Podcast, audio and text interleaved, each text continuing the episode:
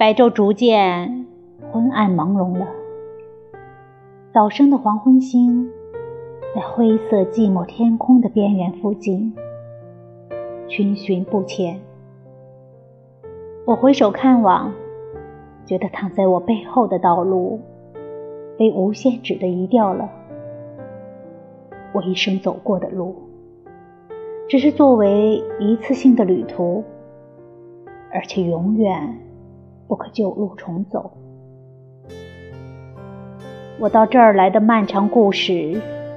哑口无言地躺在那儿，形成一线缓缓蜿蜒的尘土，从早晨的山顶，直通到黑夜无底深渊的边上。我独自坐在那儿，心里琢磨着：这道路是否像一件乐器，等待着夜间神圣的手指弹拨它时，用音乐吐出白昼丧尸的声音。